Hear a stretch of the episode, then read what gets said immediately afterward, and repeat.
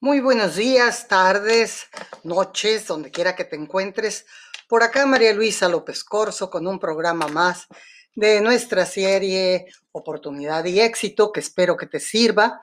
El día de hoy vamos a tratar un tema eh, que es cómo evitar la trampa de la competencia. Antes que nada quiero saludar a todos mis amigos amantes de la libertad.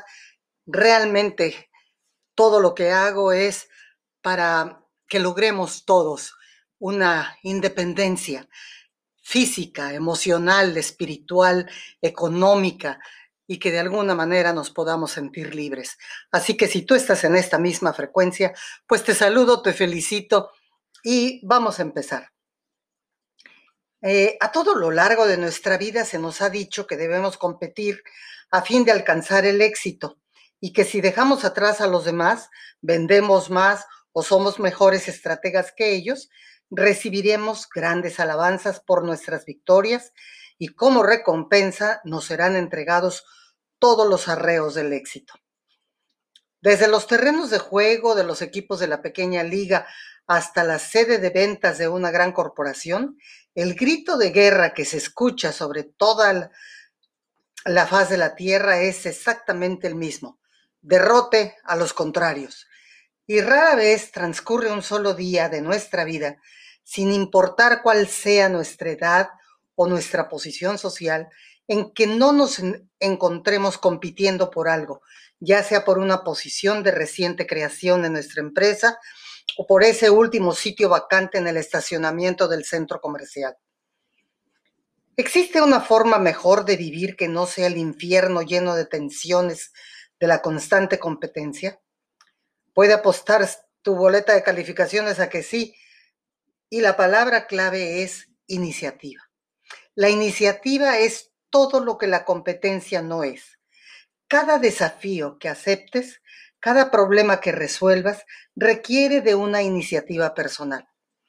La iniciativa produce una confianza en sí mismo, gracias a la cual usted se fija sus propias normas, en cuanto que la competencia con los demás significa que usted permite que ellos le fijen sus metas, sus valores y sus recompensas. Esto es lo que dice Wheeler y Margaret Beecher en su libro Más allá del éxito y el fracaso. Vamos a ver esta lección un poquito despacio, porque de alguna forma tiene algunas gotitas de sabiduría que vale la pena atesorar. La competencia siempre depositará tu vida en manos de los demás, mientras que la iniciativa te otorga la libertad de elegir tu propio destino. La competencia esclaviza y degrada a la mente. Es una de las formas de dependencia psicológica más prevaleciente y ciertamente más destructiva de todas. En algún momento futuro, si no se supera, produce un individuo estereotipado, embotado, imitado, insensible, mediocre, consumado y desprovisto de iniciativa, imaginación, originalidad y espontaneidad. Es un ser humanamente muerto. La competencia produce muertos en vida, Nulidades. La competencia es un proceso o una variante del comportamiento habitual que se desarrolla a partir de un hábito mental. Se origina debido a nuestra necesidad de imitar a los demás durante nuestra primera infancia, pero es indicio de un infantilismo persistente si se sigue dominándonos después de la adolescencia. Es señal de un desarrollo psicológico retrasado, una actitud pueril persistente de lo que el mono ve, el mono hace. Nos encontramos atrapados en una imitación. La competencia es asesina porque despoja al individuo de su iniciativa y responsabilidad personales. Las habilidades humanas únicamente se desarrollan en la forma adecuada a través de la cooperación, una condición del esfuerzo. La competencia siempre va en contra de la cooperación y por consiguiente frustra a la iniciativa individual y humana. Competimos con los demás solo en aquellas situaciones en las cuales experimentamos temor y carecemos de iniciativa. Quienes pueden actúan, quienes no pueden o no se atreven a actuar, imitan. La iniciativa es la más preciada de todas las virtudes y es una necesidad vital para todos, puesto que todos los problemas humanos requieren de una acción. Los problemas humanos no se resuelven cuando se carece de iniciativa personal. La confianza en uno mismo no es posible si no hay iniciativa y no podemos realizar nuestro propio potencial a menos de que confiemos en nosotros mismos, tanto física como emocionalmente. No hay nada que pueda ocupar el sitio de la iniciativa personal en la vida de un individuo. La iniciativa es lo contrario de la competencia y la una significa la muerte de la otra. Es una cualidad natural en una mente libre. Es absolutamente espontánea e intuitiva en su reacción al enfrentarse a cualquier situación a medida que se presenta como la acometida de un espadachín.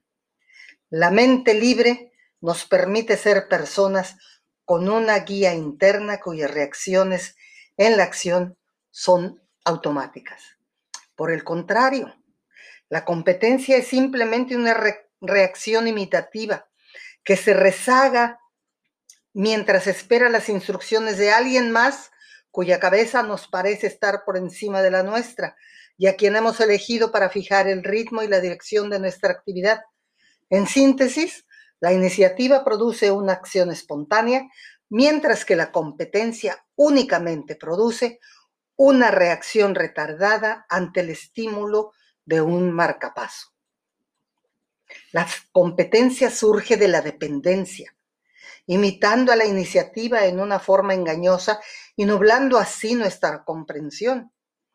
El individuo competitivo se entrena a sí mismo para dejar atrás a, a su marcapaso y al ver el resultado, ay, perdón, perdón. Decíamos que el individuo competitivo se entrena a sí mismo para dejar atrás a su marcapaso y al ver los resultados podríamos imaginar que está gozando de los frutos de la iniciativa. A menudo desarrolla tal actividad que da la impresión de ser dominante y competente. Para liberar a la mente del hábito de la competencia, debemos estudiar con todo detalle el proceso mediante el cual la mente se deja atrapar por la competencia. La forma de salir de una trampa es conociendo la forma en que está construida. Solo entonces dejará de ser una trampa. La liberación de la opresión de la competencia yace en el incremento de la confianza en uno mismo, ya que la competencia solo puede surgir de la falta de confianza. Es así de simple. La confianza en nosotros mismos logra que la competencia jamás pueda alcanzar. Es evidente que el hábito de la competencia se basa o está ligado a otro hábito, el hábito de hacer comparaciones. Nos comparamos ya sea por encima o por debajo de los demás. Tenemos a quienes imaginamos muy por encima de nosotros porque los consideramos como figuras de autoridad que están en posición de bloquear nuestro progreso o de lastimarnos. Tenemos a quienes creemos que están por debajo de nosotros, no sea que de alguna manera nos desplacen en un intento de llegar más arriba que nosotros. Y así la vida nos parece como un simple juego peligroso de destreza, en el cual siempre nos encontramos rodeados de enemigos contra los cuales de alguna manera debemos triunfar, levantándonos por encima de ellos, o por lo menos así lo imaginamos. El infierno inherente de la persona competitiva es que en su propia mente se ha estampado el sello de segunda clase, carente de iniciativa y originalidad. Es un seguidor. Y es precisamente ese sentimiento el que lo impulsa inexorablemente a competir. La persona confiada en sí misma no experimenta deseo alguno de competir o de ponerse a prueba, ya sea delante de sí misma o de los demás. El deseo de obtener una promoción por encima de los demás y de alcanzar determinada posición personal es conducente a una degradante dependencia de la opinión de los demás y a un patético anhelo de escuchar sus alabanzas. El deseo de una alabanza lleva consigo un terror de que los demás nos desaprueben y de que de esta manera la mente se ve esclavizada por el anhelo de la buena opinión de quienes están a nuestro alrededor. De manera que podemos decir que la necesidad de un reconocimiento personal es sencillamente infantil. Así el individuo ambicioso y competitivo es un ser desgraciado que todavía se encuentra atrapado en el deseo infantil de llegar a convertirse en el hijo favorito. Una de las actitudes emocionales básicas que sirve de fundamento a la competencia es el sentimiento de hostilidad. No existe tal cosa como una competencia amistosa. Toda la competencia es hostil. Se origina a partir de un deseo de alcanzar una posición de dominio y de someter a los demás. A su vez, el deseo de dominio se origina de un deseo de usar y explotar a la persona, ya sea psicológica o físicamente. El individuo competitivo siempre es un mal jugador no puede soportar durante mucho tiempo cualquier situación en la cual no vaya a la delantera. Si tiene la impresión de que no puede ganar, se convierte en un aguafiestas y trata de arruinarles el juego a los demás. O pierde el ánimo y el interés en el juego y acaba por retirarse, o bien solo juega aquellos juegos o funcionará en aquellas situaciones en los que tenga buenas posibilidades de dominar. El espíritu de competencia es lo opuesto al espíritu de juego. La persona competitiva es incapaz de jugar por el solo placer del juego, porque tiene que ganar o bien causar una buena impresión. Esto es fácil de ver con los aficionados a los juegos de cartas. El jugador competitivo siempre quiere ganar y gime o se siente desdichado si en el reparto le ha tocado una mala mano se siente amargado o invadido por una gran autocompasión cada vez que pierde una jugada culpando a los demás de su mala suerte. Si le toca una buena mano, entonces se regocija con ademanes de superioridad, tratando de que los demás se sientan envidiosos de su buena suerte. Para él, todo el juego es solo un ejercicio de odio. Incluso está dispuesto a hacer trampas para ganar. Para él, todo lo que cuenta es ganar, no jugar. En resumen, la persona competitiva opera por un constante temor. El temor siempre nos limita y nos degrada. Jamás podremos lograr nuestra capacidad potencial en el ambiente del temor que engendra la competencia.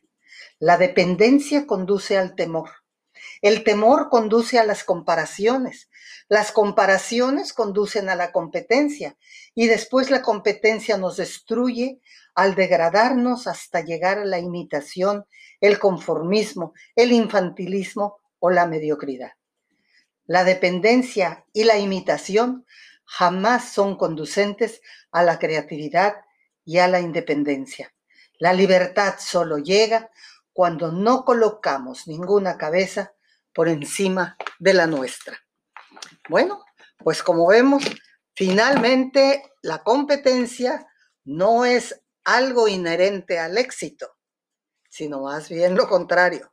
Sí, tenemos que entrar en el terreno de la cooperación y mucho cuidado con eso de decir que hay una sana competencia. Ya te diste cuenta que no la hay. Eh, no caigas en las redes de esto. Ojalá te vaya muy bien y nos vemos aquí en la próxima sesión.